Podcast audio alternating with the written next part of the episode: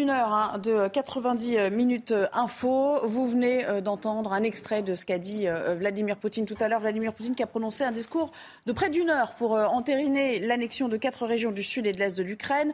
Une allocution en forme de violente diatribe contre l'Occident et les États-Unis en, en, particulier. Les USA qui l'accusent de vouloir faire de la Russie une colonie, ce sont ces mots. L'Occident, dit-il, est prêt à tout pour préserver le système néocolonial qui lui permet de parasiter et en réalité, va-t-il plus loin, euh, de piller le monde entier. On l'aura compris. Euh, il est allé un petit peu plus loin que d'habitude dans cette euh, diatribe anti-occidentale. Harold Iman est avec nous aujourd'hui. Bonjour Harold. À vos côtés, Céline Pina. Bienvenue à vous. Je rappelle que vous êtes essayiste. Jean-Michel Fauvert qui a été patron du RAID et Pierre Lelouch qui est à nouveau avec nous en cette fin de semaine, ancien ministre, ancien député et fin connaisseur aussi de ce dossier. Harold, je le disais à l'instant, est-ce que de mémoire de commentateur, euh, c'est son plus dur discours lui qui aime évidemment mettre de l'huile sur le feu et qui allume le feu depuis, euh, allez, on va dire 2008 déjà, hein, sur toutes ces questions. Est-ce que c'est son plus dur discours aujourd'hui à l'adresse des États-Unis? Alors, son porte-parole, Peskov, avait dit que ce serait un discours volumineux. Et c'est en cela que c'est le plus dur. Car tout ce qu'il a dit, il l'a déjà dit, mais il n'a jamais dit tout cela dans un en même temps. en même temps. Et il n'a jamais développé une dialectique aussi totale sur l'espèce de, mal absolu qu'est l'Occident. C'est presque l'inverse de Ronald Reagan qui appelait euh, l'Union soviétique l'empire du mal. C'est l'Occident qui est devenu l'empire du mal. Et à tous les étages, et à tous les stades, et sous toutes les couleurs.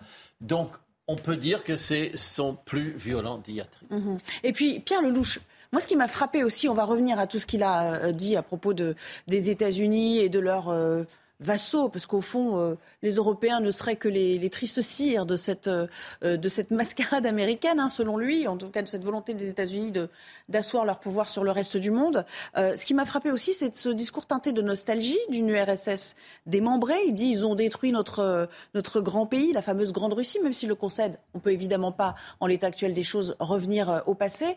Mais cette date charnière de 1991 et dont on sait qu'elle est importante pour lui, lui qui a connu la Grande Russie et, l'URSS euh, en particulier, euh, cette date, elle est revenue à plusieurs reprises. Ça, c'est très euh, riche d'enseignements. Oui, mais comme a dit Harold, c'est la mise en perspective de ce qu'il dit depuis très longtemps, en fait. Hein. ça fait longtemps qu'il a dit que la dissolution de l'Union soviétique était la plus grande catastrophe géopolitique du XXe siècle.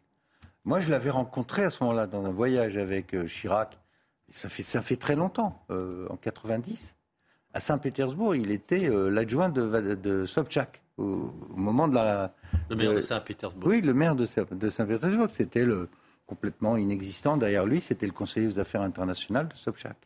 Et ensuite, il a été aspiré euh, à Moscou. Et alors, ce qu'il dit, c'est que, en fait, il accuse de trahison les dirigeants de l'Union soviétique qui, en décembre 91, dans cette fameuse datcha euh, de la forêt en Biélorussie, ont signé l'acte de séparation, de divorce entre la Biélorussie, l'Ukraine et la Russie. C'est là, c'est là que vient le mal. Cette dissolution, elle s'est faite sans l'accord du peuple russe, dit-il aujourd'hui. Et ensuite, euh, bah, les Américains se sont servis de cela pour ensuite créer un coup d'État en Ukraine, séparer euh, euh, l'Ukraine de la Russie. Et c'est ça l'origine de la guerre dont il met entièrement la responsabilité dans les mains des Américains. Et puis après, il y a cette dénonciation. C'est très intéressant parce que du ton des communistes, quand un dirigeant communiste, Brezhnev ou autre, euh, ou Khrouchtchev, faisait un grand discours contre l'Occident, il y avait derrière le communisme qui était l'anti-modèle. C'est-à-dire que derrière, il y avait une idéologie qui était censée remplacer le modèle occidental. Là, non. Euh, la Russie étant devenue capitaliste, il dit quoi? Il dit c'est la fin de l'hégémonie occidentale. Donc, il se présente en fait comme le patron du monde non aligné. Enfin, il essaye, hein, parce qu'il y a plus gros que lui. Il y a l'Inde, il y a la Chine surtout. Mais il est en train de dire le prochain monde, c'est le monde capitaliste, ça il ne met pas en cause, mais c'est anti-occidental. Vous êtes cuit, vous êtes mort, y compris dans vos valeurs qui sont sataniques. Alors là, c'est parent 1, parent 2, la famille, le wokisme, l'immigration qui est causée par les Américains et qui va détruire l'Europe. Tout ça est mis dans une espèce de, de grande divagation en forme de mobilisation du peuple russe qui est attaqué pour sa survie. C'est ça son message à la Russie. Message aux Américains, on veut bien négocier, mais sur la base de ce qu'on a conquis. Absolument. Et, il le dit, euh, Kiev euh, peut venir à la table des négociations, mais on ne reviendra pas sur euh, ce choix qui a été entériné, cette souveraineté qui a été décidée par C'est-à-dire c'est presque annexe dans le discours. Absolument. justement, Céline Pina, sur le plan philosophique, est-ce qu'on peut dire aujourd'hui que c'est un discours en forme de nouveau choc des civilisations ou du retour des deux blocs, mais recomposés, c'est-à-dire des blocs Est-Ouest recomposés différemment, puisque maintenant le monde est plus bipolaire tel qu'on l'a connu, mais avec des alliances effectivement de, pays euh, émergents euh, qui sont tout autres. En fait, c'est le retour d'une forme de storytelling dans laquelle euh, tout le monde a sa place. Vous avez parfois des récits qui sont des récits nationaux. Là, il sort très clairement du récit national pour donner une vision du monde dans laquelle il répartit les bons et les mauvais points. Euh, et qui s'appuie sur. Euh, il, a la finesse de connaître quand même euh, la fragilité aujourd'hui des civilisations occidentales, et donc il tape vraiment là où ça fait mal. Donc le but du jeu, c'est finalement à la fois d'adresser un message à sa population et de la faire adhérer à sa vision en disant mais en fait, à part moi, vous n'avez pas d'autre issue, il n'y a pas d'autre solution puisque le reste, c'est cette forme de décadence euh, occidentale qui fait que vous ne serez plus euh, des hommes, des vrais, euh, vous serez envahis par des logiques qui ne sont pas les vôtres, vous ne pourrez pas garder ni vos traditions ni votre culture. Donc en fait, il se présente presque comme un garant d'une forme de civilisation russe que lui incarnerait et contre lequel l'Occident serait peut-être pas forcément frontalement l'ennemi, mais en tout cas euh, risquerait d'apporter des, ferments comme une maladie contagieuse en fait. Mhm. Et donc il dit regroupez-vous derrière moi, je vous protégerai de ces gens-là qui ne vous apporteront rien. C'est euh, extrêmement violent parce que derrière, quand vous expliquez que l'autre est comme une maladie contagieuse, ben, vous pouvez justifier des actions extrêmement violentes. Et on sait qu'on a tous en tête les paroles qu'il a prononcées sur l'utilisation de l'arme nucléaire. Disant qu'il ne bluffait pas. Et jusqu'ici, il a toujours plus ou moins fait ce qu'il a, euh, euh, proféré quand même. Euh, une phrase qui nous a frappé aussi, il est revenu à son antienne de, l'OTAN, l'OTAN qui, s'étend à l'Est, hein, l'air c'était un petit peu le, nœud du problème dès le départ pour justifier l'invasion de l'Ukraine. Est-ce qu'il faut s'en inquiéter, Jean-Michel Fauvergue? Est-ce qu'il faut s'inquiéter maintenant qu'il y a eu cette annexion de la nouvelle, euh, donne qu'il est en train d'instaurer? Je m'explique. En disant ces quatre républiques euh, séparatistes, enfin régions séparatistes qui sont maintenant rattachées à la Fédération de Russie, euh, si jamais l'Ukraine persiste à vouloir les combattre avec le soutien, avec le concours militaire, et on sait que les États-Unis vont mettre encore de l'argent sur la table, persiste à vouloir libérer maintenant euh, ces euh, républiques qui ont été euh, intégrées à la Russie. Ça sera une violation de notre intégrité territoriale, donc ça justifiera une guerre tout autre. C'est ça la logique qui préside à oui, son C'est sa logique en faisant, les, en faisant les référendums et en reconnaissant les résultats de, de ces référendums, bien évidemment. C'est une des logiques de, de, de ça. Vous, vous, attaquez maintenant, vous attaquez la Russie et, et à ce moment-là, tous les, toutes les, les, possibilités sont sur la table si vous attaquez la Russie. Mais euh, vous me demandez s'il faut s'en inquiéter. Mais bien sûr qu'il faut s'en inquiéter, mais il fallait s'en inquiéter aussi euh, auparavant, puisque c'est le discours, euh, le discours d'aujourd'hui, tout le monde se plaît à reconnaître et avec raison qu'il euh, contient toutes les menaces que, que Poutine euh, euh développait depuis plusieurs années euh, d'ores et déjà.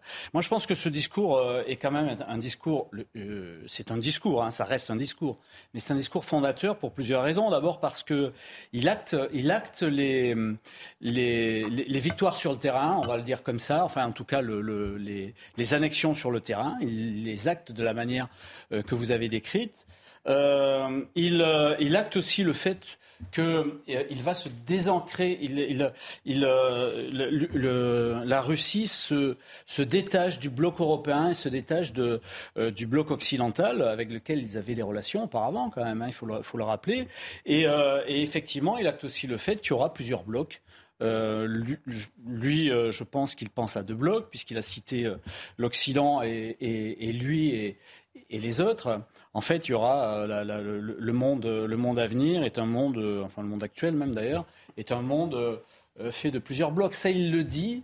Et il le répète, son discours est un discours de, de menace, certes, mais sur le terrain, euh, la situation, euh, elle n'est pas prête de changer. Parce qu'effectivement, comme disaient euh, Pierre Lelouch et, Harold, on, il, demande à négocier sur la base de ce qu'il a acquis aujourd'hui. Donc c'est n'est pas c'est pas une négociation. C'est unilatéral. Tout, bon négociateur vous dira que c'est n'est pas une base de négociation. En, en tout cas, c'est un bras de fer qui s'engage. Harold, il y aura une escalade de facto parce que vous disiez euh, euh, il va pas il va pas plier, mais les États-Unis non plus. On, rappelle quand même l'aide américaine, 16 milliards jusqu'ici, 16 milliards de dollars hein, en soutien aux Ukrainiens. Ah, ah, sachant que le référendum avait été euh, acté et connaissant déjà les résultats, Biden a dit, enfin le département de la défense américain a dit, on va injecter un milliard de plus, notamment, je crois, pour des brouilleurs de drones, euh, des systèmes de brouillage de drones. Donc, on va, est-ce qu'on va vers une guerre sûre, là, maintenant, pour, pour libérer cette partie de l'Ukraine? Je ne veux pas prendre la parole. Non, mais allez-y, alors, si vous voulez bien. bon, les, les, Américains, ils en sont aujourd'hui à 65 milliards euh, au total. Il faut savoir que l'Ukraine a besoin de 5 milliards de dollars par mois pour payer les soldats et payer les pensions. Euh, et que l'Europe apporte un peu d'argent, mais le gros de l'argent économique, c'est américain.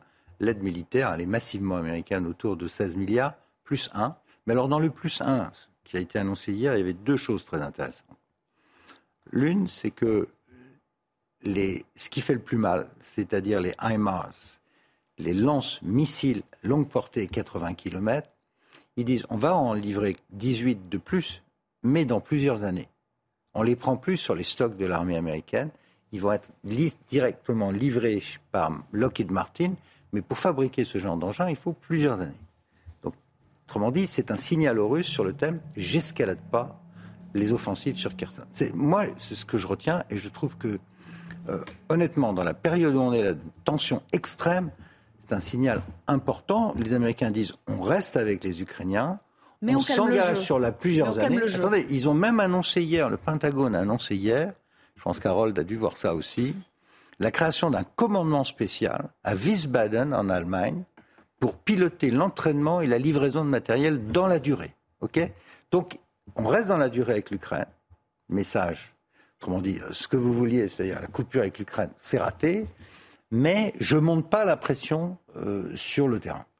En attendant l'hiver, ce qui est très important. Quant à l'autre, euh, Poutine, il dit je défendrai par tous les moyens mais il n'est pas parti dans une diatribe nucléaire. Donc, on est au début d'une phase, en tout cas je l'espère, où chacun est tout en haut du cocotier. Les uns disent votre annexion, je ne la reconnaîtrai jamais. Biden dit ça, Londres dit ça. Les Français, pas encore entendus, euh, mais sans doute qu'ils diront la même chose. On ne reconnaîtront pas euh, les annexions. Le Russe dit je ne bougerai pas de ces annexions. Mais au milieu de ça, quand même, euh, on ne va pas euh, monter aux extrêmes tout de suite. D'accord. Euh, cela dit, dans, dans ce jeu de monter sur le cocotier, les positions sont tellement extrêmes, et en effet, maintenant qu'on parle de guerre civilisationnelle des deux côtés, d'ailleurs, côté russe, mais aussi. Mais si vous entendez les Polonais, les Lituaniens, les Finlandais, c'est toute la Russie qui est malade. D'ailleurs, on ferme la frontière à tous les Russes, y compris les déserteurs les, Finlandes, les, déserteurs ne peuvent même plus rentrer en Finlande, ce qui est quand même euh, assez étonnant euh, dans la logique politique. Mais peu importe. Ça peut Donc vous avez cette... Pardon Ça peut être la peur de la cinquième colonne, tout simplement, qui fait que. A des infiltrations. Franchement, on en, est, on en est à interdire. Euh, la coupure, elle est honnêtement des deux côtés. D'accord. Mais Pierre, et, Harold, puisque du coup on lui a coupé un peu la parole tout à l'heure, parlons concrètement. Si demain il y a une recrudescence des combats dans ces régions qui sont désormais annexées par la Russie, est-ce qu'on se dirige vers une autre guerre plus nourrie, plus puissante, avec peut-être la mise à exécution des, menaces proférées jusqu'ici? Même si on est d'accord, il n'a pas prononcé le terme de nucléaire aujourd'hui. On parle de, frontières, en fait, parce que euh, ce n'est pas Poutine qui l'a dit, mais un peu plus bas dans la hiérarchie. Ils ont dit on, on, aura le temps de fixer la frontière très exactement de ces quatre régions. Donc, comme je disais au début, ils n'ont pas eu Odessa, l'armée russe, et ils n'ont pas toutes les régions qu'ils viennent de proclamer comme faisant partie de la Russie. Et de manière euh, signalée, ils n'ont pas euh, obtenu Zaporizhia, la capitale de l'oblast de Zaporizhia, 700 000 habitants. Ils ne l'ont pas. Ça n'est jamais passé sous la Russie. Donc c'est fictif même sur le plan géographique. Donc il y aura de la modulation. Et la manière de moduler, ce sera un indicateur de la volonté d'arrêter les combats. Surtout parce que euh, la victoire des armes n'est plus à la portée, sauf à sortir des, des armes. pas immédiate. Il faudra du temps pour former les réserves, du temps pour reconstituer les stocks. Donc on est dans une période, on est dans une période en fait norme, j'espère, de pause puisque l'hiver va venir. Les avions, les drones, tout ça, ça vole moins euh, au milieu de la neige. Mais euh, sous-jacent, ce qu'il y a eu juste avant ce discours, c'est-à-dire l'opération sur les gazoducs, est quand même un avertissement majeur adressé à l'Occident. Bien sûr que les Russes disent que c'est les Américains, mais bon, à qui profite le crime? Le crime, c'est toutes vos installations sont vulnérables, tous vos câbles Internet, tous vos systèmes de communication, de gaz, d'énergie sont vulnérables. Et, et, penser que si la guerre démarre, redémarre, elle sera limitée à des histoires de territoires ou de villages autour de Zaporizhia, euh, je crois que le message a été envoyé que ça peut être le début de quelque chose de bien plus grave. Céline Pina, euh, parlons de, de négociations. Il dit j'appelle Kiev à la table des négociations, mais sur la base de cette recomposition euh, régionale qu'on a décidée avec ce, référendum euh, unilatéralement décidé et donc cette, ce vote massif en faveur de, de la Russie. Est-ce que euh, l'Ouest aussi, d'une certaine manière, attise le feu dans, ses déclarations passées, dans ses propos récents? Est-ce que ça va être difficile, après avoir traité euh, euh, Vladimir Poutine de sanguinaire, de terroriste, de dictateur parfois, de, revenir à la table des négociations et de se poser réellement avec lui? C'est toujours compliqué de revenir à une table de négociation quand on s'est insulté, mais on sait aussi le dépasser, on sait aussi que la passion de la guerre peut amener ça. Donc euh, quand vous voulez vraiment obtenir un résultat, vous arrivez à installer autour d'une table des gens qui se détestent. Le but du jeu, c'est pas de les faire partir en vacances, de toute façon, c'est de les départager et de trouver une frontière.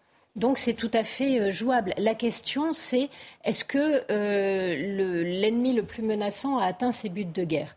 Donc la question, c'est est-ce que Vladimir Poutine, parce que l'autre inconnu que l'on a, c'est qu'on connaît mal son entourage. Et par exemple, il y a beaucoup d'observateurs qui disent, mais attention, euh, Vladimir Poutine n'est peut-être pas le pire. Et il serait peut-être euh, à Moscou entouré de faucons encore plus euh, violents.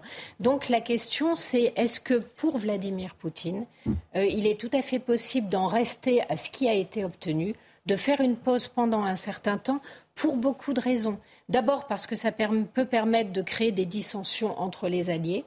Ensuite, parce que ça peut permettre aux opinions publiques qui, si elles affrontent un hiver rigoureux, peuvent se retrouver beaucoup moins euh, promptes à soutenir l'effort en faveur de l'Ukraine. il, peut penser que gagner du temps euh, peut servir sa mauvaise cause. Euh, en tout cas, elle, entérine ses possessions territoriales et lui a tout à gagner parce qu'on voit aussi une armée russe à la peine, une armée, russe fatiguée, une armée qui paraît manquer de matériel et de munitions. Et la pause permet à chacun aussi de récupérer les stocks et de refaire l'intendance. Et pour lui, étant donné que les territoires qu'il a, qu'il a annexés sont reliés à la Russie, il peut à ce moment sécuriser ses apports de matériel, ses apports de nourriture, et finalement... Donc ça lui profiterait à lui en premier lieu, enfin en tout cas à la Russie en, première intention. Jean-Michel Fauvergue, est-ce qu'on a affaire aujourd'hui à un homme esselé ou, peut-être encouragé par d'autres qui sont encore plus... Euh, va en guerre ou en tout cas, euh, euh, comment dire, expansionniste que, lui. Euh, parce qu'on a beaucoup dit aussi, peut-être que ces généraux finiront par se retourner contre lui. Est-ce que c'est un peu une sorte de vœu pieux euh, bah, La problématique, c'est que c'est qu'au sein de son camp, on ne sait pas trop ce qui se passe et on a, et on a peu de renseignements. En tout cas, euh, les, les, les, gens, les gens que nous sommes, en tout cas, avons peu de renseignements dans ce domaine-là. Les services de renseignement peut-être un peu plus, quoique. Euh, on ne sait pas exactement euh, si, euh, si Vladimir Poutine, il faut le garder comme, comme interlocuteur, ou si, ou si s'il disparaissait, ça serait pas pire avec d'autres interlocuteurs. Donc c'est toujours un danger. Et vous disiez tout à l'heure, est-ce qu'il y a des, est-ce qu'on peut se remettre à la table des négociations? Est-ce que c'est c'est pas difficile de négocier avec quelqu'un qu'on a qu'on a insulté, qu'on a et, et, et qu'on a un peu on a tenter de ridiculiser en tout cas. Euh, je, pense qu'il y a des canaux de, liaison qui n'ont pas été rompus. Euh, déjà, euh, les, services, les services de renseignement, les services spéciaux ont des canaux pour se rencontrer et, travailler là-dessus. Et puis, vous avez aussi des, des chefs d'État qui tentent aussi de garder le contact pense à Macron, je pense à d'autres, euh, au président Macron, je pense à d'autres, d'autres chefs d'État aussi. Il est important de garder le contact pour ce qui va se passer après.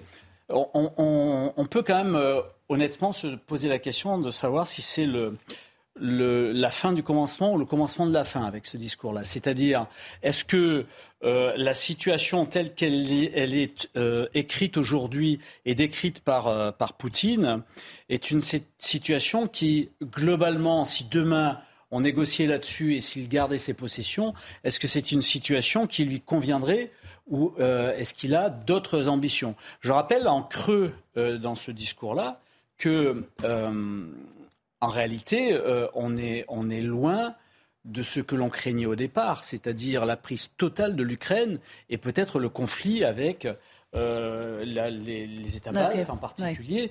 Donc euh, le creux de ce discours nous dit que voilà, j'ai conquis des territoires que je revendiquais.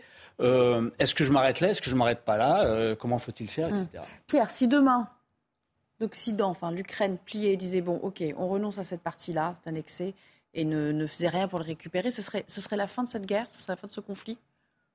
Ou pas forcément? La réponse est oui, mais dans les conditions actuelles, c'est inacceptable pour euh, Zelensky.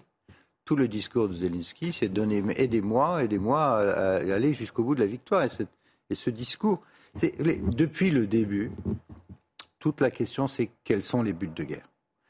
Il faut quand même rappeler que cette guerre, à son origine, et c'est une affaire qui n'a pas commencé au mois de février, il y a 30 ans, l'indépendance de l'Ukraine.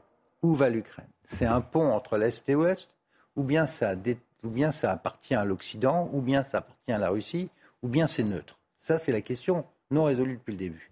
Et puis, il y a à l'est de l'Ukraine, c'est ce qu'il disait dans son discours, la population que Catherine II a implantée. Mariupol avec une ville grecque, Odessa, les Russes qui étaient dans les mines, euh, et donc, depuis le début, le pays, il est en fait divisé. Là, Culturellement, grâce à, linguistiquement, il l'a unifié. Parce que c'est compliqué de dire aux gens que vous venez les libérer du nazisme quand vous bombardez leur appartement et que en plus vous vous livrez à des, à des exactions dans les rues. Donc, euh, grâce à Poutine, il a, il a fabriqué une nation ukrainienne. C'est paradoxal. C'est pour ça que Poutine, il a largement perdu sur toute la ligne. Il veut sortir des Américains d'Europe. Il a raté, ils sont de retour. Il voulait pas élargir l'OTAN. Deux nouveaux membres sont rentrés. Il voulait couper l'Ukraine de l'Occident. Ben, L'Ukraine, elle est complètement dans les mains de l'OTAN et de von der Leyen, moins cette partie Est. Donc, sa position de repli, son, son plan B, c'est la seule chose qu'il a. C'est je garde le bout qui s'était révolté après 2014 en partie vrai, en partie manipulé par les Russes. Donc j'essaye de conserver cela. Si Zelensky l'achète, ça s'arrête. Si Zelensky ne l'achète pas, bah, la guerre va durer. Les Américains vont installer un commandement, l'aide militaire va continuer. La question, c'est est-ce que ça devient, comme en Géorgie, un conflit larvé et c'est dans des conditions à peu près acceptables, ou bien ça explose? Vu le nationalisme qu'il y a euh, chez Zelensky et en Ukraine, et la volonté de revanche, après les exactions russes, c'est compliqué. Il va falloir que les Occidentaux euh, et les Ukrainiens se mettent d'accord sur les voies et moyens. Quant à est-ce qu'on peut vraiment obtenir le retrait de la Russie, de ce territoire et de la Crimée, revendiqué aussi par l'Ukraine, juste titre d'ailleurs. La Crimée, il n'y a pas de raison qu'elle soit d'un autre niveau que ces territoires également conquis, avec référendum et annexés à la Russie. Est-ce que euh, les Russes peuvent accepter de les rendre Non. Est-ce que les autres peuvent les récupérer sans une aide massive américaine et occidentale? Non.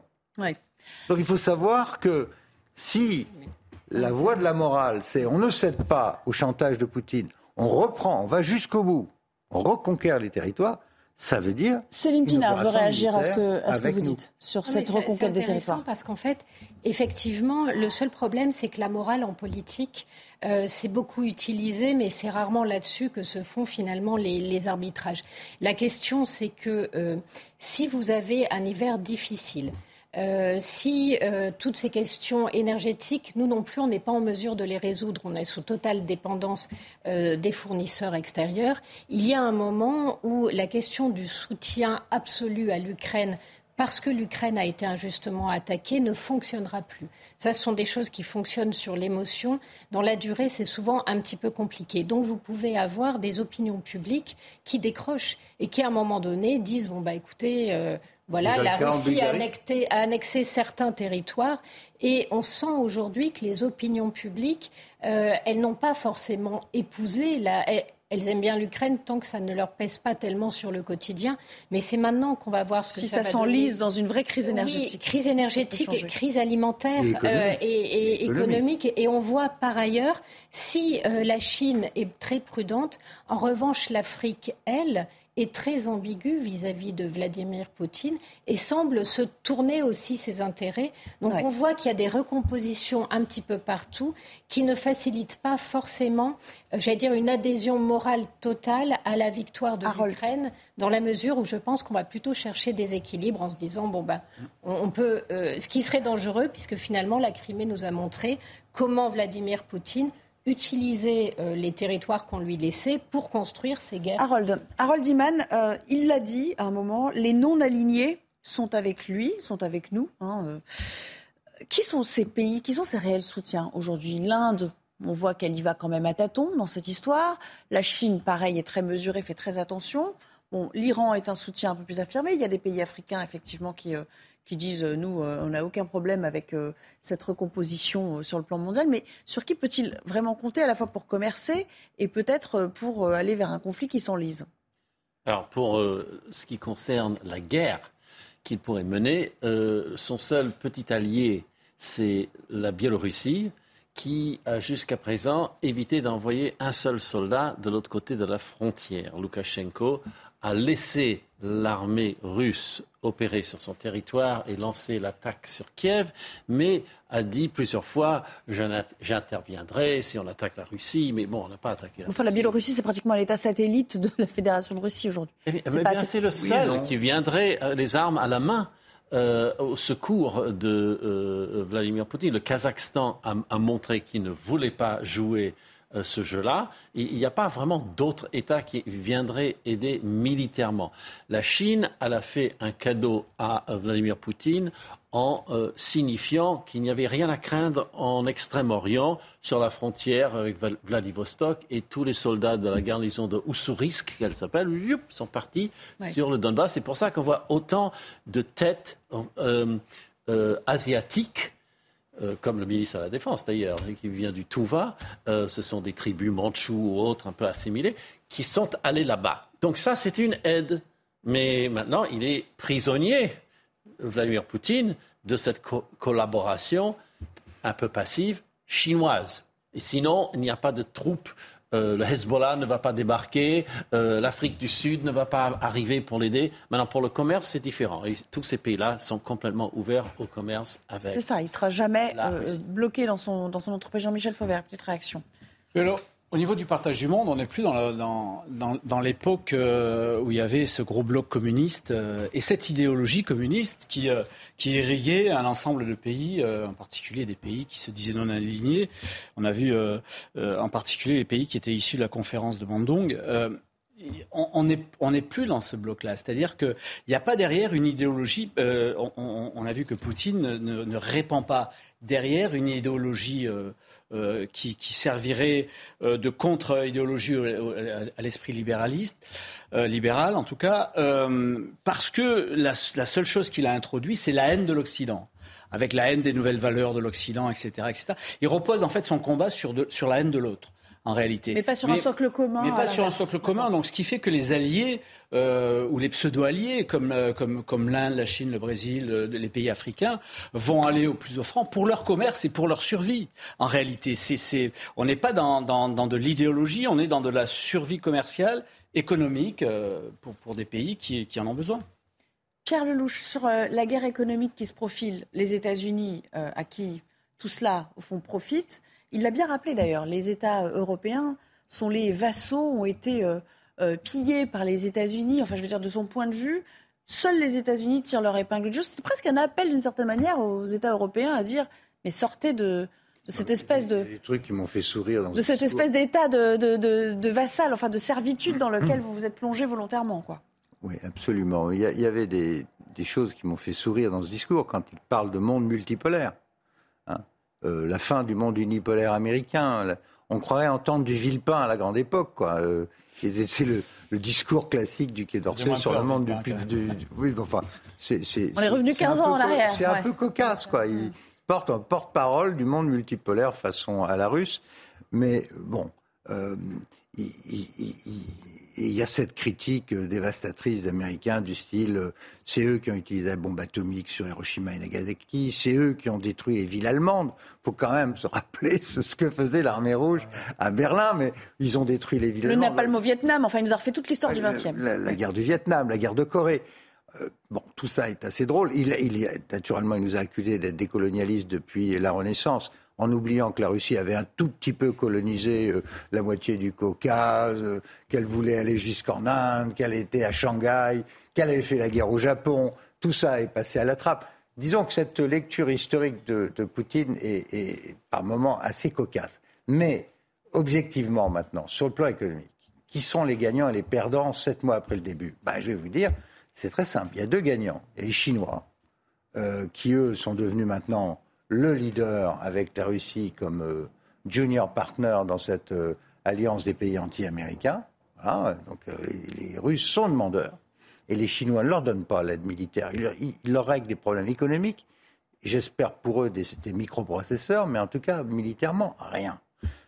sur les quant à l'autre gagnant, c'est les Américains, bien sûr, car les Américains dans cette affaire, ils vont vendre du gaz au lieu du gaz russe ils vont vendre des centaines de milliards d'armements.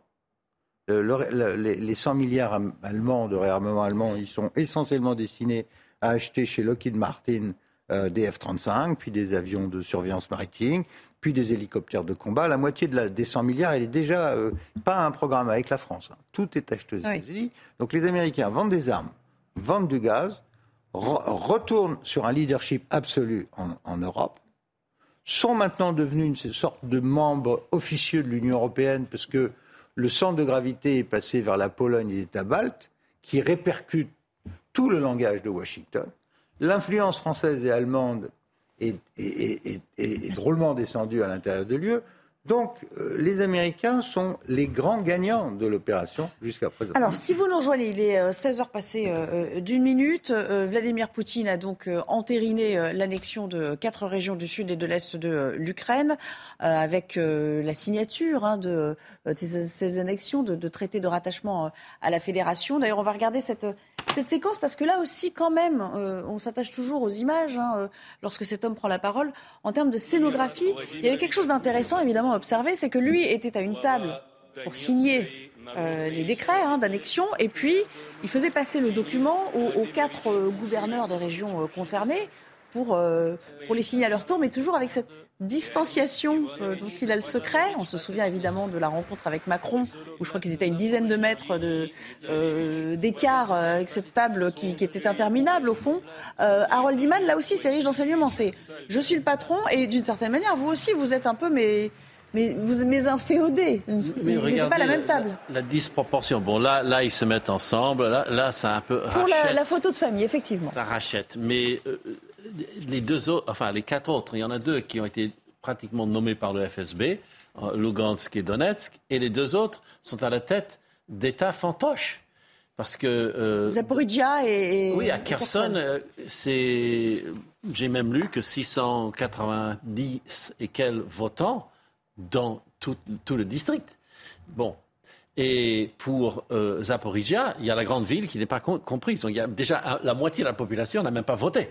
Donc vous êtes à la tête d'un machin comme ça qui a été proclamé à la force du fusil. Plus tous ceux qui sont partis aussi. Et plus tous ceux ah qui sont partis. et ceux qui en, pas. en, Ukraine n'ont pas eu le droit de voter. Mais on est allé chercher ceux qui sont allés en Russie. On en a trouvé quelques-uns avec l'urne, voter, voter. Donc il a un peu des clowns.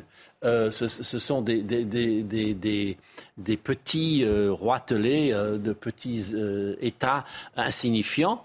Donc le, mettre à la même table, c'était vraiment s'abaisser. Et Céline Pina, intéressant quand même comme image pour lui qui fustige les États-Unis en disant ce sont des colonialistes qui ont fait des autres des, des, vassaux. Il est en train de faire la même chose, mais, mais, mais dans un contexte inversé, en fait. Mais parce qu'en fait, tout ça est stratégique, c'est-à-dire Bien entendu, il n'y croit pas un seul instant euh, aux âneries qu'il débite par paquet de 12. Euh, la vérité, c'est qu'il euh, est dans la stratégie du bouc émissaire. Vous avez en fait deux manières de garder le pouvoir. C'est de créer un, projet qui, à un moment donné, va enthousiasmer, rassembler, ou du moins vous permet d'aligner les hommes qui vont le réaliser, ou alors vous leur désignez un ennemi commun. Mhm. L'avantage de désigner un ennemi commun, c'est que vous montrez à quel point cet ennemi est dangereux pour eux, chacun individuellement, et vous, vous posé en protecteur ou sauveur potentiel. Moyennant quoi, une fois que vous avez installé cette histoire, peu importe euh, le réel, l'essentiel, c'est que les gens y croient.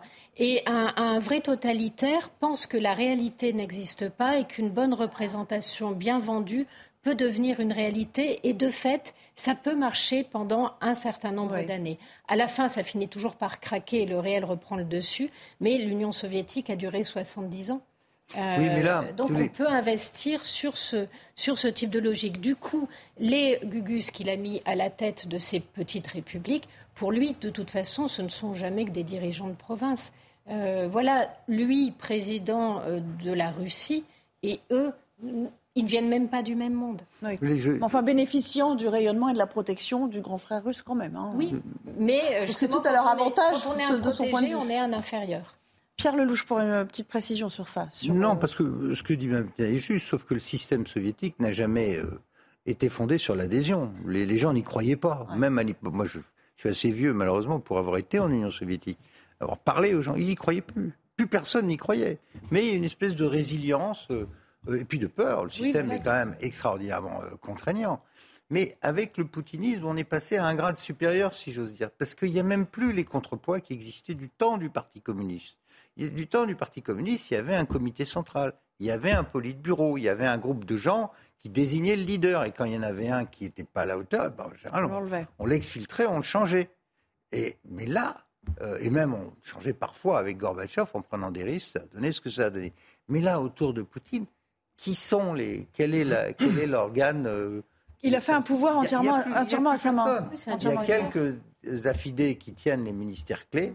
Il y a un porte-parole que tout le monde connaît qui est sous sanction, il y a le ministre des qui est sous sanction, il y a Shoigu, le ministre de la Défense, les chefs d'état-major, le patron des services sociaux, mais tout le monde est tétanisé. alors, donc, la vérité, c'est qu'il est tout seul. Donc là, il a convoqué dans la, salle des colonnes la totalité de la Douma et euh, du Sénat. Donc tout le monde, naturellement, a écouté sans broncher. Mais jusqu'où ils y croient euh, en tout cas, vous voyez que ça ne bronchait pas dans la salle. Ah euh, juste pour préciser, d'ici, euh, il est 16 h Je suis sûr qu'il croit à un discours euh, d'ici, d'ici une heure environ, il y aura un autre discours, mais ce qui lui sera prononcé sur, sur la place rouge avec force euh, défilé, euh, concert. Euh, il l'avait déjà fait au mois de mai. Hein, ça, c'est le genre de manifestation de soutien dont il a le secret et, qu'il affectionne particulièrement. Mais j'aimerais, j'aimerais qu'on revienne, Jean-Michel Fauvergue, à, ce qu'il a dit à propos de ce fameux gazoduc qui a été euh, qui a explosé par deux fois, euh, euh, le fameux Nord Stream. évidemment, les Occidentaux accusent la Russie, qui ça, pourrait bien servir d'avoir d'avoir envoyé un, tel signal. Lui a dit, sans embâche, ce sont les Anglo-Saxons derrière. Regardez, écoutez cette séquence, cet extrait. Les anglo-saxons, eux, ont eu recours à la diversion. Ils ont mis en place peu de sanctions. Ils ont organisé une explosion sur les gazoducs de Nord Stream dans la mer Baltique et ils ont détruit l'infrastructure énergétique de l'Europe. il est évident de, voir à qui ça, ça bénéficie cela. Jean-Michel Fauvergue, là on est parti dans une guerre d'intox. Euh, c'est difficile de savoir, on ne sait même pas si l'enquête nous donnera la réponse en fait. Bah oui, c'est difficile de savoir ce qui s'est passé réellement et, euh, et, à défaut, effectivement, on est dans une, guerre d'intox euh, du côté de Poutine en particulier. Alors est-ce que c'est est -ce c'est les anglo-saxons, les Américains qui auraient fait exploser le Nord Stream? C'est ça semble très bizarre. Euh, euh, il faut, il faut euh, certains services spéciaux nous ont nous ont habitués à des choses un peu bizarres aussi, mais il faut il faut savoir quand même que euh, d'une manière générale, euh, si ça devait être des, alliés qui, ont, fait exploser ce, gazoduc, ça serait particulièrement dangereux si ça se sait ultérieurement avec un retournement d'alliance, enfin, ou en tout cas des, problématiques. Non, l'hypothèse la, plus vraisemblable, c'est que, ce, qui vient d'être développé sur ce plateau-là aussi, c'est que euh, la, Russie est capable de dire, voyez, attention, je suis capable Russie qui peut-être à l'origine de ça, hein, sans doute. Euh, je suis capable d'agir, je suis capable de frapper, et je suis capable de, frapper parce que j'ai la technique pour le faire. Et je suis capable de frapper sur ce gazoduc-là, mais je peux en frapper, en frapper d'autres. Et je peux euh, et je peux travailler sur vos, approvisionnements. Euh, il, a employé la, le, mot de crise énergétique, le, Poutine. Hein. Donc, il, ça, pourrait être un signal qu'il envoie. Une démonstration. je peux tout détruire comme infrastructure. Tout à fait. Euh, euh, ça, les, effectivement. Pierre Lelouch, euh, c'est pas simple à faire. si on parle de, l'opération elle-même pour, pour faire exploser par deux fois d'ailleurs ce, Nord Stream, non mais il faut des plongeurs aguerris, ça se passe par 80 mètres de fond quand même. il faut une charge explosive conséquente, c'est plusieurs centaines de, kilos d'explosifs, au moins une centaine de kilos d'explosifs, je crois. Hmm. Tous les pays peuvent pas se livrer. Enfin, pour le savoir-faire, tous les pays sont pas en mesure de faire ça quand même. Bah, nous, on a très bons nageurs de combat en France, ils sauraient faire ça. Hein. Moi, j'ai eu quelques décennies de plongée sous-marine, 80, 80 mètres de fond, c'est c'est compliqué, mais c'est pas hors Mais est-ce que les Russes ont accès à cette partie-là du, euh, Non, non, il y a des. je veux dire, c'est, pas on n'est pas en train de parler de choses euh, surhumaines. Hein, ce sont des mines. Il y a toutes sortes de matériel pour faire péter de, ce genre de choses, même s'il y a du béton autour du tuyau. Non, ce qui est, moi, ce que ça me rappelle, c'est ce que font euh, cette demi-guerre non déclarée, mais dont on soupçonne quand même probablement que, etc., c'est ce que les Iraniens font dans le Golfe depuis des années. Hein. Ils vont accrocher des mines sous les bateaux sans dire que c'est eux. Alors de temps en temps, ils sont filmés quand même par les Israéliens ou quelques autres, mais, on envoie des drones, on envoie des mines, on envoie des, bateaux euh, euh, avec ou sans drapeau commettre des attaques dans le Golfe pour dire le, contrôle du Golfe, c'est nous qui le tenons, mais on ne le dit pas ouvertement pour pas rentrer dans une guerre euh, et une escalade militaire immédiate. C'est du travail de SAP C'est un, autre message, mais c'est un message qui dit euh, bon, vous n'allez plus avoir notre gaz cet hiver. D'ailleurs, nous, on préfère vous l'envoyer sous forme de bulle ou même le brûler. C'est ce qu'ils font. Vous n'allez plus avoir notre gaz, mais euh, on est capable de vous couper aussi le gaz qui arrivera par bateau du Qatar ou des États-Unis. On peut aussi vous faire péter vos, vos, canaux Internet. Tout ça, c'est extrêmement vulnérable. Vous savez qu'aussi dans l'espace, il y a une très grande vulnérabilité et un, tout un tas de choses peuvent être faites qui ne sont pas signées. Et nous travaillons, nous avons créé un commandement de l'espace en France parce qu'il y a énormément d'attaques euh, euh, qui peuvent se dérouler dans une escalade comme celle-là qui est très complexe, où se jouent des intérêts économiques, énergétiques, alimentaires et autres. Euh, vous avez plein d'interférences. C'est pour ça que euh, très honnêtement, je pense qu'on revient sur la question de savoir si on va jusqu'au bout de la morale ou bien où il faut à un moment arrêter les frais parce que les conséquences géopolitiques mondiales seraient absolument dévastatrices. Non, on parle beaucoup d'escalade nucléaire, certes, mais enfin, il y a tout le reste aussi.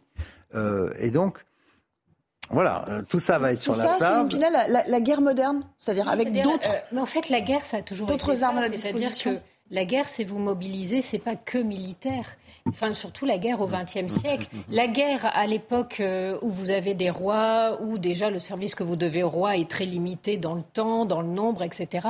On n'est pas du tout là. le XXe siècle a fait naître le concept de guerre totale. Et la guerre totale, c'est tout votre appareil mis au service de la guerre. Donc appareil industriel, productif, euh, mais aussi culturel. Euh, voilà, c'est une espèce de, de, gros rouleau compresseur qui, qui avance.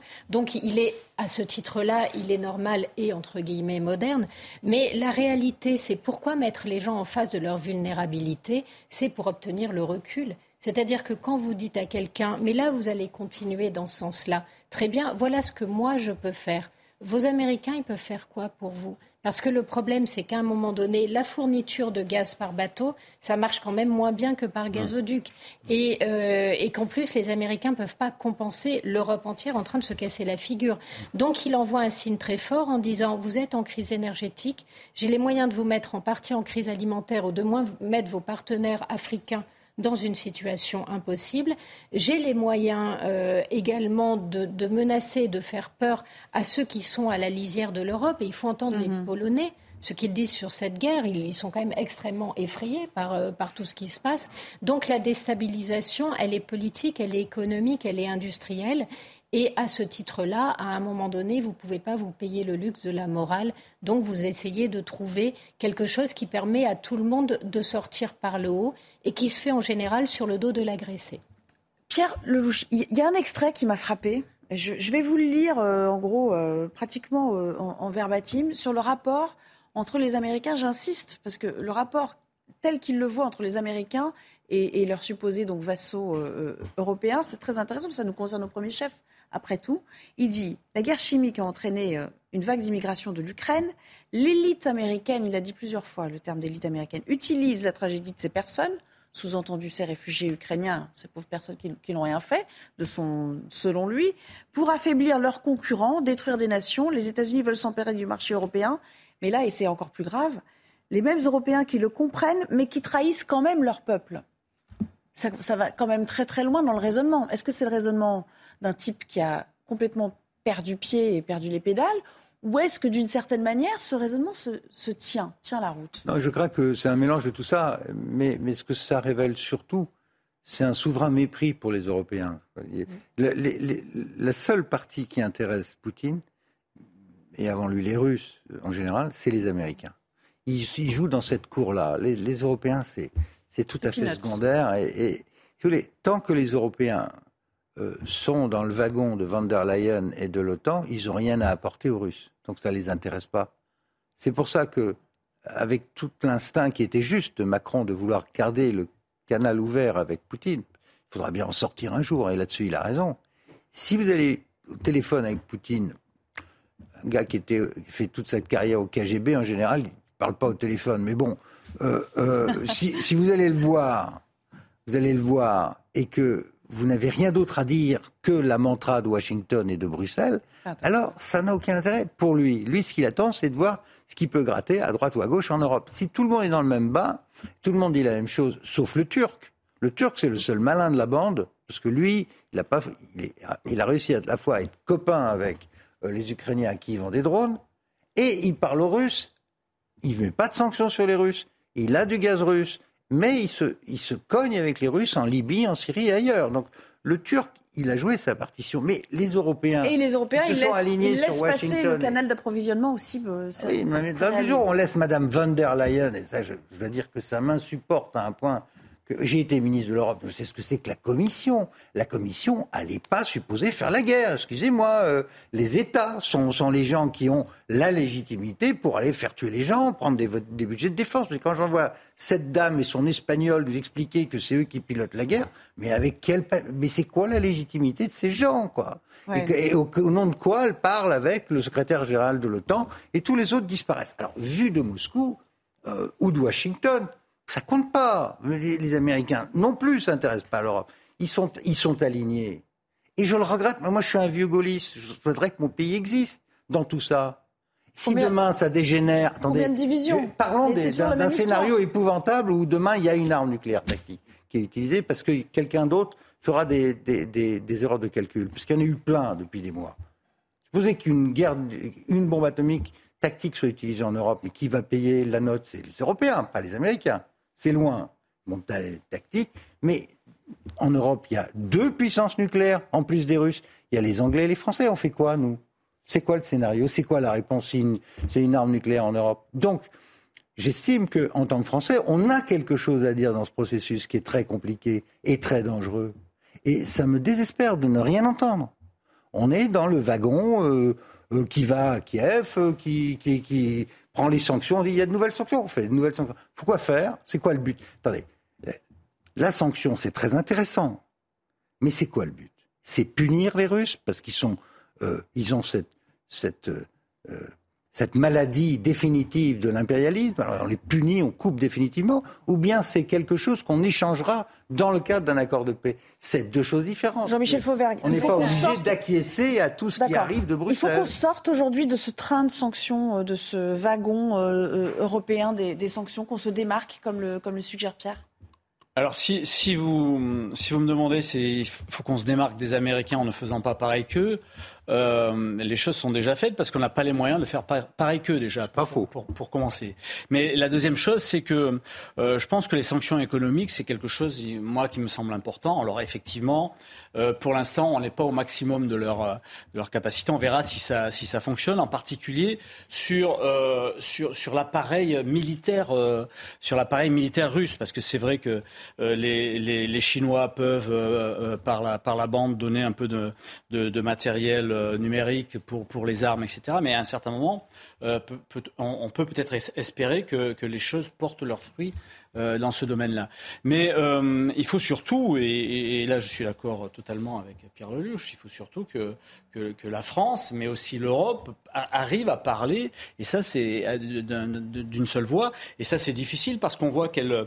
Elle, alors il y, a des, moments où elle, agit euh, en commun, mais surtout elle se fragmente, en particulier avec les pays qui sont au bord de la crise et qui connaissent bien la Russie, comme la Pologne et, les pays baltes, elle se, fragmente dans, ces domaines-là, et la, parole n'est pas très nette.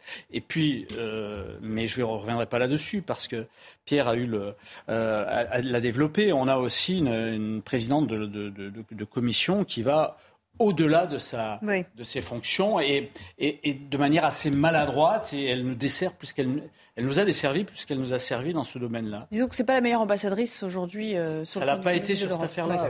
Alors juste un mot quand même, euh, juste un mot, un, mot, juste pour euh, euh, rappeler le contexte aujourd'hui, ce qu'on va parler de la réponse des Américains. On n'a pas encore entendu évidemment Washington après ce, ce, discours.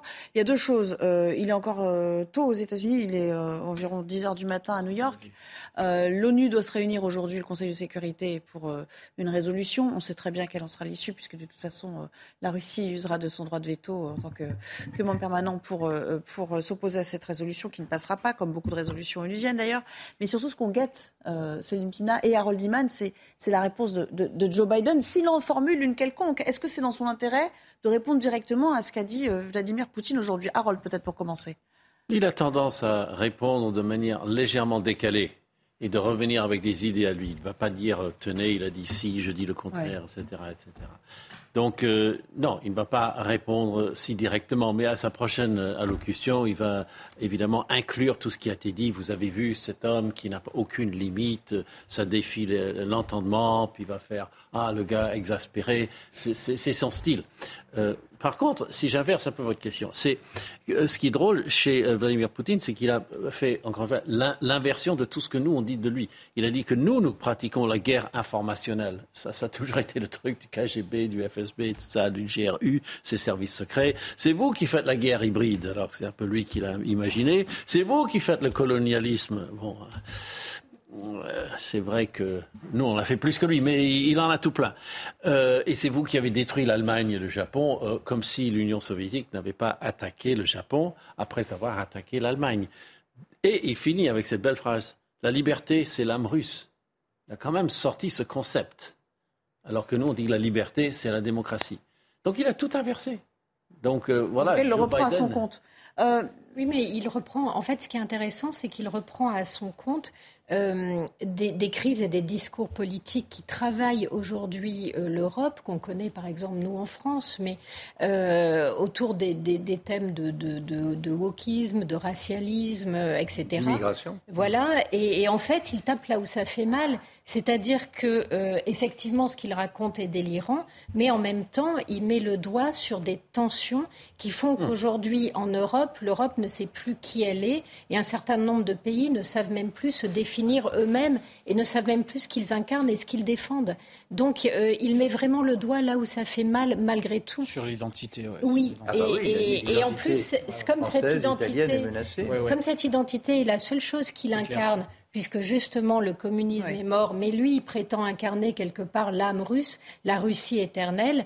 Il dit aux Russes, la dernière chose qu'il vous reste, risque de vous être enlevé. Regardez ce, ce qui arrive aux Occidentaux. Regardez ce qui arrive aux Européens. Voilà. Parent 1, parent 2, immigration, ça, il a fait. Et, les, termes qu'il emploie montrent qu'il connaît le débat et qu'il voit à quel point ça déroute les gens et à quel point ça participe de la crise de la démocratie. Or, lui n'est pas un démocrate. La seule chose qu'il est en train de dire, c'est si vous voulez que votre identité soit défendue, ne vivait pas en démocratie, ce qui est quand même une attaque très frontale. Est-ce que, ce discours peut faire mouche dans le sens de remobiliser tout le monde? On va peut-être parler des, conscrits, ces 300 000 euh, réservistes qu'il euh, compte mobiliser pour, euh, partir combattre. On sait qu'il y en a un certain nombre de jeunes hommes en âge de combattre qui peuvent être appelés, qui ont tenté de, fuir. Est-ce que ces hommes, fondamentalement, Pierre Lelouch, ne veulent pas se battre parce qu'ils veulent pas se battre eux-mêmes, mais adhèrent quand même à la cause, c'est-à-dire que la cause, potentiellement, ils la trouvent juste ou c'est parce que vraiment, ça dénote déjà euh, une sorte de euh, rébellion interne contre ce qu'il incarne aujourd'hui bah, Disons, dans la jeune génération, il y a quand même beaucoup de gens qui vivent avec le modèle occidental. Toutes ces dernières années, avant que ça dégénère en Ukraine, la Russie s'était singulièrement rapprochée du modèle occidental. Il suffit d'aller euh, dans les grandes villes russes, les, grands magasins, le mode de, consommation. Les gens voyageaient beaucoup, beaucoup de gens. Il y avait cette classe moyenne russe qui voyageait, qui, comprends pas très bien. Euh, Donc ils sont tiraillés aujourd'hui. Bien sûr. L'ancienne génération, non. Alors est-ce que ce discours sur la fierté nationale, les valeurs euh, russes, euh, la culture, la civilisation russe qu'il faut protéger par rapport à un Occident décadent et perverti, et même satanique dans l'organisation de la famille, hein, c'est du satanisme pur, il a dit. donc il, joue sur ces réflexes de, peur et de... Moi, je défends la Russie authentique, la civilisation russe ça va marcher. Euh, est-ce que c'est est -ce c'est comparable à la, Grande Guerre, euh, ce qu'ils appellent la Grande Guerre patriotique? Je ne suis pas trop sûr. Il faudra regarder. Le gros de la population dira pas grand-chose, euh, se laissera faire. Euh, chez les jeunes, ce sera plus compliqué, surtout ceux qui doivent aller En tout cas, ceux qui ont euh, déjà tenté de rejoindre d'autres pays. une image, parce que ça, intervient en ce moment, celle de Volodymyr Zelensky, le président euh, ukrainien, qui apporte sa réponse à Vladimir Poutine via un message qui est diffusé en ce moment, dans lequel il demande d'ailleurs une, une adhésion accélérée à l'OTAN est-ce que euh, cette demande a une quelconque chance, euh, Jean-Michel Fauvergue, d'être euh, d'être reçue positivement dans le contexte actuel? bah, au, départ, c'était une des problématiques qui, qui, a justifié cette, ces annexions et qui a justifié l'opération spéciale des, des, Russes. Donc, est-ce que ça va avoir beaucoup plus de chance aujourd'hui? J'en suis pas, j'en suis pas sûr. Peut-être en en, réaction, mais je ne le pense pas, euh, je le pense pas réellement. Euh, ceci étant, chacun joue sa partition. Lui est en train de jouer sa partition de, guerre et de, reprise du territoire national. Hein, et il est sur une sur une période qui est, qui est, qui est faste pour lui. Il est en train de. Et lui, dans son rôle, de toute façon. Dans son rôle. Euh, Poutine était euh, malheureusement dans, dans, son rôle aussi, mais euh, on, peut voir, on peut voir pour l'un et l'autre des scénographies différentes. Hein. Là, c'est très clair. Poutine était dans une. Tout à l'heure, vous disiez les quatre, les quatre étaient sur, sur une table à côté, lui était dans, dans, dans, dans une autre table, etc. C'est une scénographie qui est, euh, qui est fait euh, euh, de manière très consciente. Son arrivée dans la salle, son discours, le fait de signer, ensuite de passer à ses vassaux la signature, c'est une, une, scénographie de, de, de quelqu'un qui est au pouvoir, qui veut démontrer qu'il est au pouvoir, etc., et qui s'adresse à un, un, public qui lui est acquis. Zelensky le fait différemment, se met en scène différemment. et, et, tous les deux sont en train de jouer leur partition de, de, de ce point de vue-là. Harold, on est d'accord que l'adhésion à l'OTAN, n'a aucune chance d'intervenir là euh, dans les euh, euh, dans les mois qui viennent, d'autant que intégrer l'Ukraine dans le dans le enfin dans le commandement intégré de, l'OTAN, ça signifierait pour tous les États membres lui, lui, voler au secours en cas de guerre. Et les États-Unis n'iront certainement pas se livrer à ce genre de, de combat, en tout cas pas directement. Joe Biden l'a dit dès le début il ne faudrait pas qu'il y ait une guerre directe entre l'OTAN et la Russie. Euh, cette guerre est pour la libération de l'Ukraine et non pas une guerre contre la Russie. Il a répété plusieurs fois. pourquoi il dit ça, euh, Zelensky, sachant que ça, ne va pas arriver? Il n'a il a aucun intérêt. Euh, pourquoi il dit ça? Il, pour, se, victimiser ensuite. le peu de posture qu'il peut avoir, c'est ça. Hein. C'est ça. C'est un appel. Il joue sa partition, il joue avec. Mais il sait très bien que ça lui sera refusé, donc. Bah, je ne sais pas. Moi, j'ai pas lu euh, le, texte de cette lettre. Je pense que c'est la, la lettre qui, est la demande d'adhésion à l'OTAN, mais je n'ai pas, pas lu ce qu'il a exactement dit, donc c'est compliqué de commenter. Mais si il demande l'adhésion à l'OTAN, ben, c'est de son point de vue, c'est logique. Dans la mesure où une partie de son territoire est maintenant sous la dissuasion nucléaire de la Russie, il se tourne vers ses amis occidentaux en leur disant Bon, il m'a piqué un bout euh, qui est maintenant euh, protégé par des armes atomiques russes. Je voudrais que le reste de mon pays soit protégé par des armes. Mais nous sommes d'accord qu'il ne se fait aucune illusion sur l'issue de cette demande. Écoutez, Jean, je ne sais même plus, mais ce qui est sûr, c'est que s'il est sérieux, il est en train de demander aux Occidentaux euh, d'envisager une. De se battre. De, se battre, mais complètement. C'est-à-dire d'aller jusqu'à l'escalade nucléaire dans le but de reprendre ces territoires. Est-ce que ça a des chances de prospérer? Je ne suis pas sûr que ce soit la plus intelligente des, initiatives qu'il ait prises, parce que ça, ça risque d'envoyer un signal euh, de crainte. Déjà que l'opinion chez nous et, partout en Europe, il y a énormément d'inquiétudes euh, que moi je ressens dans mes conversations avec les gens. Les gens sentent que nous vivons un moment d'histoire grave. Si maintenant l'idée c'est de passer aux armes nucléaires des deux côtés, je ne suis pas trop sûr que ça fonctionne euh, dans les, dans les intérêts de M. Zelensky. Pas trop sûr. Les, pays de l'Est ont une vision euh, de la Russie qui est euh, différente de la nôtre. Nous, on est plus distanciés. eux, c'est quand même beaucoup plus tripal. Et lui pense réellement qu'en fait, à terme, l'Europe est menacée.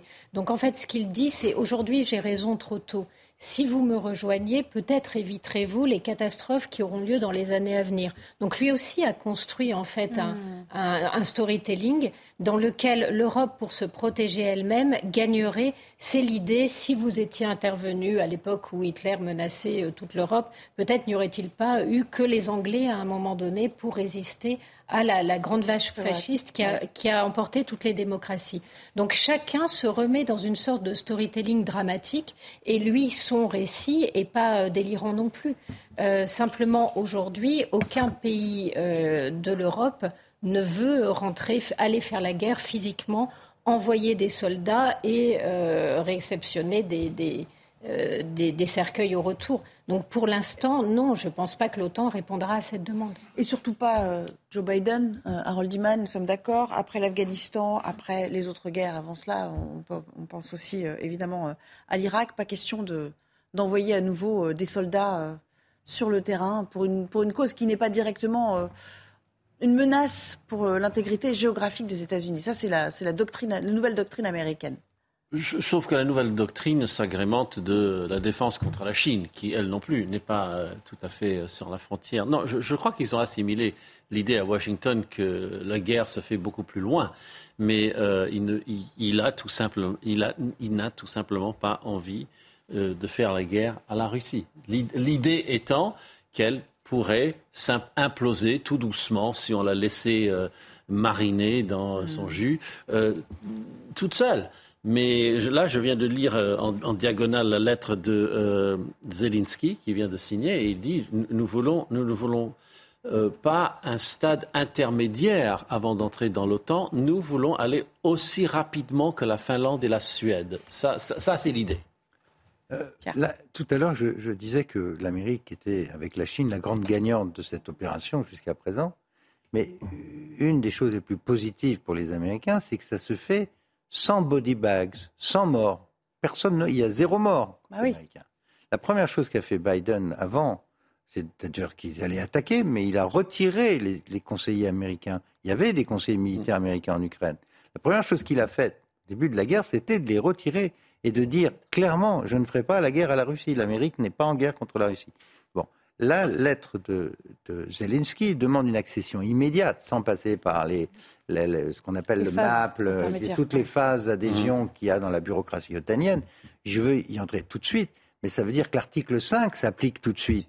Et l'Ukraine étant en partie occupée, l'article 5 se déclenche, c'est-à-dire que les autres, là, on fait rentrer les chars, les avions, les forces des pays voisins, euh, de l'Allemagne, de la France. Donc, de facto, et, la couverture nucléaire. Et la couverture nucléaire.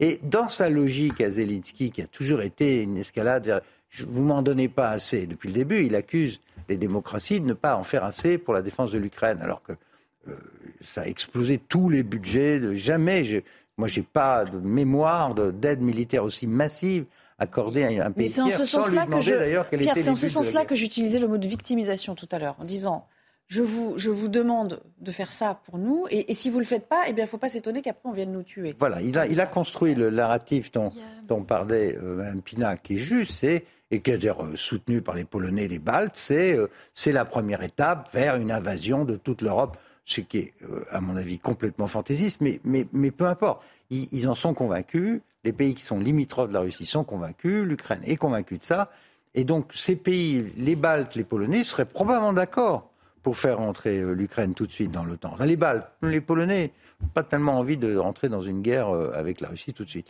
Mais la signification de cette lettre, soyons clairs, c'est que l'article 5 s'applique, les armes euh, qu'on n'a pas livrées jusqu'à présent, c'est-à-dire les chars et les avions, rentrent en Ukraine, les pilotes aussi, les conseils militaires aussi, et la, et, la dissuasion nucléaire occidentale s'applique à ce moment-là. Quand vous demandez quelque chose d'impossible, c'est qu'en général, vous avez un autre objectif et vous attendez qu'on vous dise non à ce qui est impossible. Vous savez que les opinions publiques occidentales, elles, sont choquées et sont quand même dans une forme de vatanguérisme, surtout si elles ne doivent pas en payer le prix. Donc, vous demandez quelque chose que l'on vous refuse et du coup, parce qu'on culpabilise, par, pour euh, calmer un peu les opinions publiques, à ce moment-là, on vous donne autre chose. Donc c'est toujours une manière d'obtenir quelque soit des armes, soit des financements, soit de l'aide, etc. Et parfois, obtenir un non sur un dossier vous permet d'obtenir trois oui. sur monter les enchères. Bah, euh, c'est une tactique de... qu'on utilise tous. Hein. Jean-Michel Fauvert. Oui, c'est ça. Plus qu'une victimisation, c'est une stratégie. C'est une stratégie d'abord euh, vis-à-vis de son opinion publique à lui, euh, Zelensky, pour dire voilà, il s'est passé ça. Il s'est passé ça en Russie. Euh, moi, je, ne l'accepte pas et, et j'en demande plus. Effectivement, c'est une stratégie aussi euh, vis-à-vis de, de, de, ses alliés et de ceux qui lui viennent en aide pour effectivement euh, avoir euh, sans doute. Je ne pense pas qu'il y croit beaucoup à, la, à l'adhésion immédiate à, à, l'OTAN, mais pour avoir beaucoup plus d'aide et, et, et trouver des moyens. Un levier, comme un Ce sont des leviers et puis il y a toute une. Là aussi, il y a toute une, une, scénographie, une mise en scène de, de des, des, ripostes par rapport au, au discours des uns et, et au discours des autres. Euh, on parle souvent de choc des civilisations. Euh, si on place ça d'un point de vue euh, d'une sorte de choc de civilisation, est-ce qu'on est là dans, deux civilisations qui s'affrontent aujourd'hui, mais, mais dans le monde chrétien, là où peut-être on n'attendait pas ce, ce, face-à-face? Oui, il se passe des trucs très bizarres quand même, honnêtement. ce discours d'aujourd'hui non aligné, revisité par, par la Russie, c'est quand même assez étrange. Surtout que les meilleurs copains maintenant de la Russie, ce sont les chiites à Téhéran qui livre des drones aux, Russes. Euh, enfin bref, c'est quand même très étonnant euh, ce qui se passe. Euh, il n'y a pas. La, Russie se présente comme le vrai Occident, la nouvelle Rome, par rapport aux valeurs décatives des Occidentaux, mais elle se présente aussi comme le chef de file du reste du monde contre les Occidentaux.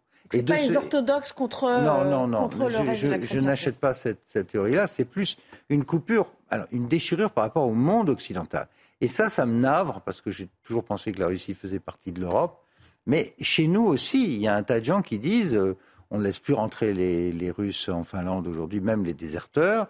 On, certains veulent interdire de jouer ou des, de Tchaïkovski ou de lire euh, Dostoïevski. On, interdit les chats russes dans les expositions de chats. Enfin, on, voit des choses aussi côté occidental qui disent que la Russie est malade de sa maladie impériale, qu'elle a ce virus, faut lui enlever le, le virus par la, par, la force si nécessaire. Donc, je, crains malheureusement, quand, quand, je lis un certain nombre de nos intellectuels, pas seulement américains, mais parisiens, qui vous expliquent qu'on a affaire à un pays qui est fondamentalement totalitaire, euh, dirigés par des terroristes, etc., on n'est pas dans euh, un accord. On est Moi, j'entends à Paris des gens parler de guerre civilisationnelle, pas seulement à Moscou.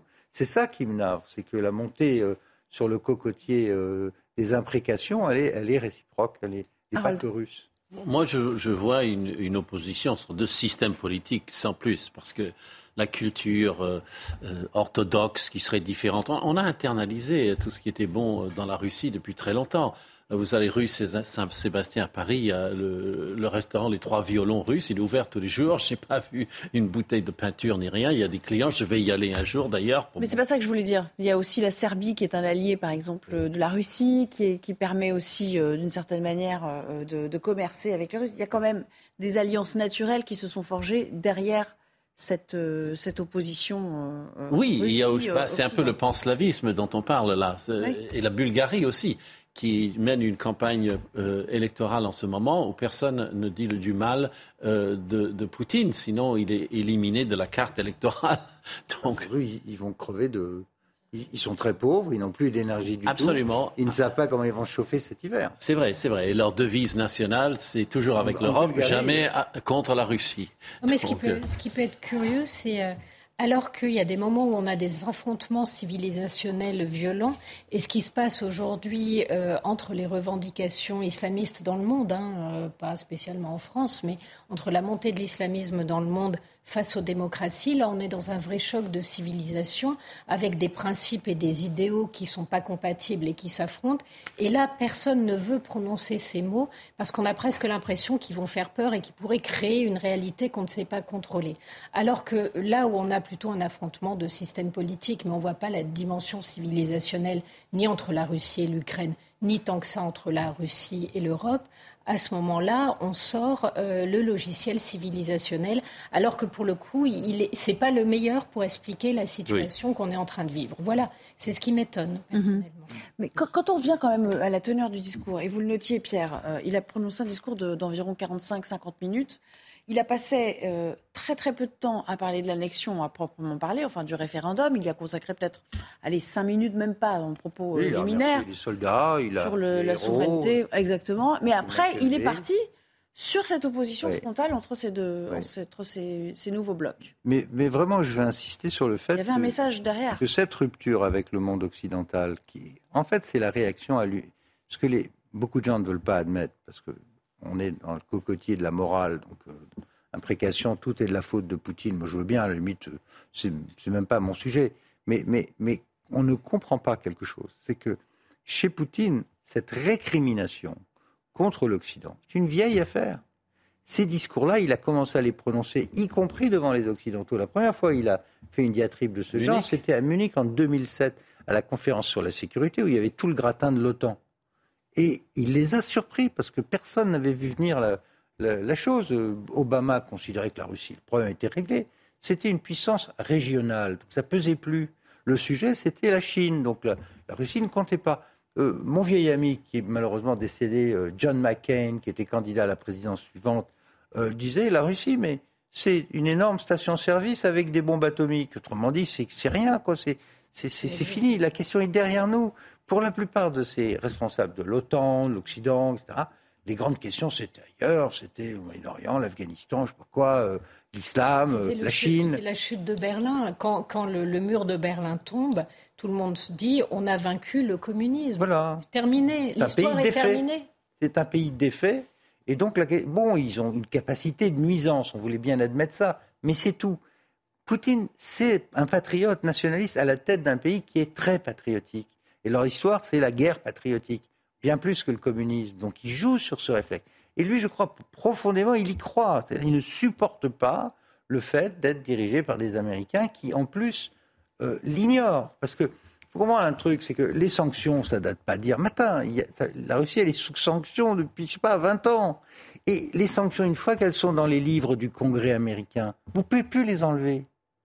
Vous pouvez plus parce qu'il vous faut une majorité euh, notamment au Sénat, que vous n'obtiendrez jamais. Donc, quand, quand, les Américains parlent de reset, par exemple, de redémarrer sur de bonnes bases avec les Américains, et il y a des endroits où ils pourraient négocier, par exemple, sur les armements nucléaires, il y, a, il, y a des, il y, a, des, zones où les deux parties pourraient redémarrer. Il a raison, euh, Harold, c'est inscrit quand, c'est inscrit dans le marbre, y compris pour tous les pays figurant dans l'axe du mal. Après, il ah, faut, revenir, revenir, en arrière. Donc, euh. à la question, qu'est-ce que tu me donnes si je redémarre?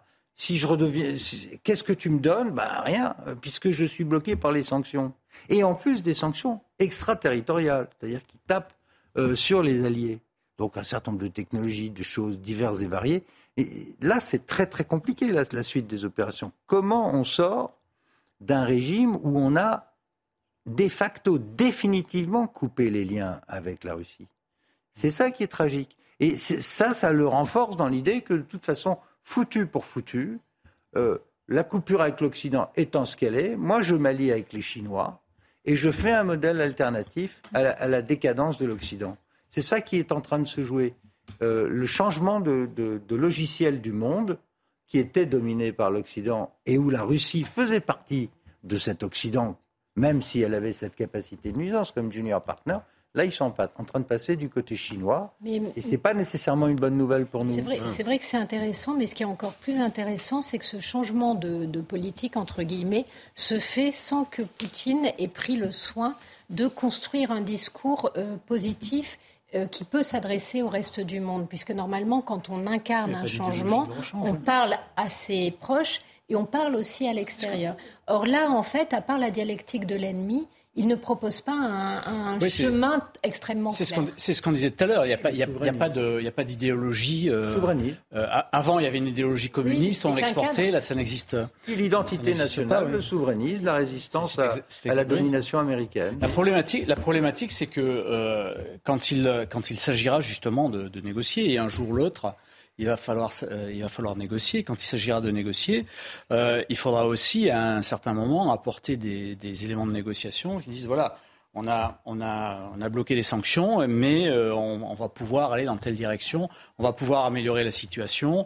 Euh, et ça, c'est des éléments de, négociation. il nous reste, il nous reste trois minutes pour s'interroger peut-être sur, sur, ce qui va se passer dans les, dans les jours prochains. Alors la, réaction des Européens, on l'a eu, mais via euh, un, communiqué. La réaction des Américains, on l'attend encore. À l'ONU, bon, on sait à peu près ce que ça va donner.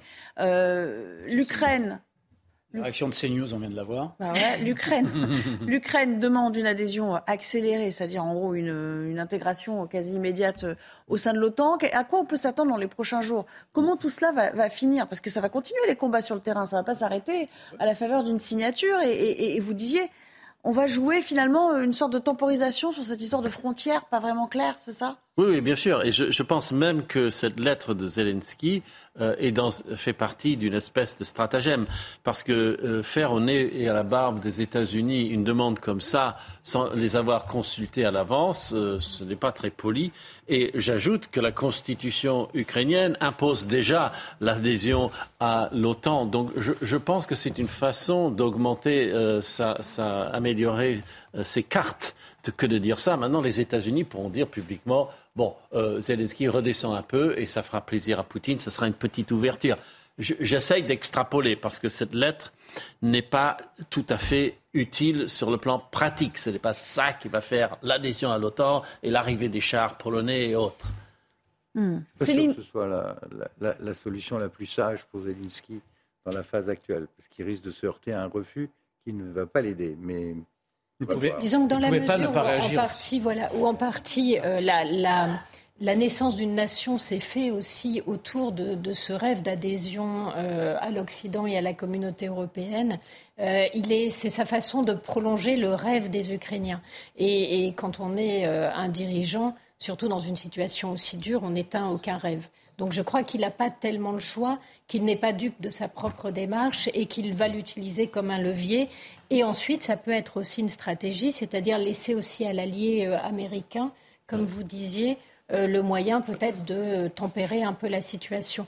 Euh, dans, la guerre, on teste beaucoup de choses et puis certaines marchent, certaines ne fonctionnent pas. On va réécouter un extrait de cette allocution de, Vladimir Poutine. C'était il y a une heure et demie environ, à propos de, de l'Occident. L'Occident qui, selon lui, cherche à détruire la Russie, euh, à l'éradiquer, euh, en gros, de, de, la phase du monde.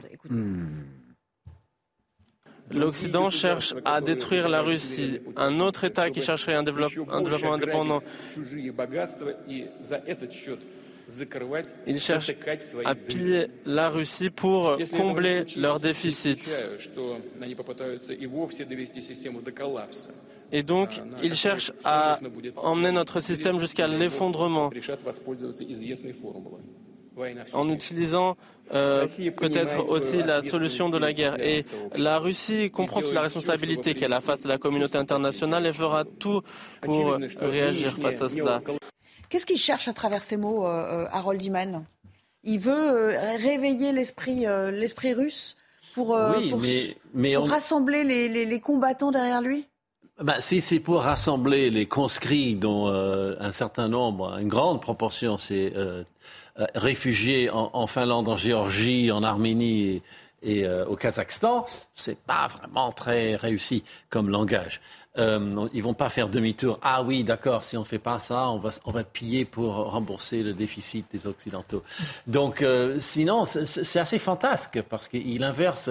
La période où on pillait la Russie, entre guillemets, c'était les années 90. Il a mis fin à ça il y a 20 ans. Ça fait 20 ans que ça n'existe plus. Et il parle comme si on était en 95, sans arrêt vous nous avez pillé des, contrats gaziers euh, en, à Sakhaline qui étaient euh, euh, complètement disproportionnés. Et lui, Poutine, les a rétablis dans leur justesse. Mais, c'est fini, c'est derrière nous. Donc il ressort son vieux programme et ses vieilles gloires et il essaye de, de vendre ça. Mais bon, je, dans la salle, vous avez quand même vu un ennui euh, absolument euh, euh, sidérant sur les visages. Pas très Il n'y avait pas les oligarques qui ont pillé la Russie. c'est assez, intelligent parce que quelles sont les représentations aujourd'hui des alliés de Poutine? Que vous alliez les chercher en Afrique, que vous les preniez en Asie ou que vous puissiez les prendre dans ce qui déstabilise aujourd'hui les Occidentaux. C'est ce discours-là qui est tenu, ce discours sur nos richesses sont pillées, alors qui parle les Blancs, qui parle l'Occident, etc. Euh, c'est aujourd'hui un discours qui est devenu un discours commun. C'est un discours qui permet aux individus, comme à certaines nations, de se poser en victime de toute éternité. La victimisation existe partout. Hein mais, tout à fait. Mais ce que je veux dire, c'est que ce discours-là, il entre en phase avec des discours qui sont des discours tenus par des États. Vous prenez l'Algérie et dans un discours de victimisation permanent qui permet de, réhabiliter le pouvoir aux yeux de sa population. En Afrique, vous avez aussi ce, sont des techniques qui est tenu. Jean-Michel Fauvert, puis Pierre Lelouch. Ces discours de victimisation, ce sont des techniques évidemment euh, pour, euh, pour se rassembler, pour s'unir pour, et, pour emmener les gens euh, avec vous sur, sur une, dans une direction qu'ils ne désirent pas au départ. Ce même discours de victimisation, vous l'avez dit, on l'a dans des pays comme, comme l'Algérie. On l'a aussi, le, discours, ce discours de victimisation, on l'a en plein euh, dans, dans, dans, les jeunes qui, qui, se, qui se consacrent à l'islam politique. les islamistes, on, on, l'a partout. C'est une technique vieille comme le monde, c'est de dire tout le monde est contre moi, tout le monde m'attaque, euh, ils veulent me piller, ils veulent, euh, et donc je réagis, je, je, réagis frontalement. Quoi. Mais Pierre, il y, a quand même cette idée, il y a quand même cette idée chez lui d'un déclassement de la Russie, c'est-à-dire d'avoir été pris de haut, pas pris au sérieux depuis des années déjà. Au-delà de l'économie. Non, mais c'est pour ça que je dis que son discours est ancien. C'est une réaction à l'humiliation l'humiliation qui lui a été infligée. je sais, c'est le mot qu'a utilisé le président de la République à juste titre. Ça lui a été beaucoup reproché. Mais moi, je connais bien les Russes. Je sais qu'ils sont patriotes. Je sais que ce sont voilà, ils ont très mal vécu le déclassement et la façon dont ils ont été traités. Euh. Après, ça autorise Poutine à dire des énormités, parce que l'histoire du pillage de la Russie, ceux qui ont pillé la Russie sont des Russes. Hein, le pillage, il a été fait par les oligarques qui ont fait du véritable ce qu'on appelait au moment de la, révolution, vous savez, de la fin de la guerre civile américaine, le carpet bagging, c'est quand on va voler les ressources, mmh. on se sert sur la bête, on se paye sur la bête, mais toutes ces fortunes qui entourent le président russe, qui sont son soutien, qui lui donnent les avions, les dachas et le reste, euh, c'est qui? Bah, C'est les gens qui ont vendu le gaz, qui ont, mis la main sur l'aluminium, euh, qui ont fait des deals ensuite avec l'Occident. On ne peut pas dire que ce soit euh, c'est pas Total qui a été pillé, au contraire. Hein. Euh, ils sont partenaires avec l'État russe. C'est pas les, grandes entreprises occidentales, pas du tout. Ce sont ceux qui ont pris la main sur l'économie russe euh, qui, ont, pillé la Russie. Et ça, c'est un discours qui vise aussi à exonérer son régime de, toute, de toutes ces turpitudes. Et franchement, euh, autant je peux comprendre la partie humiliation parce que je crois que c'est profond et c'est vrai. Autant là, on est en train d'effacer euh, toutes les turpitudes du régime. Alors, euh, il nous reste euh, les 2-3 minutes, donc on va s'appuyer sur cette image. C'est une nouvelle image qui nous parvient, vous le voyez bien. c'est la tombée de la nuit à Moscou, et il y a donc sur la place rouge ces groupes de musique qui se succèdent sur scène. Voilà, une image quand même assez saisissante devant le Kremlin.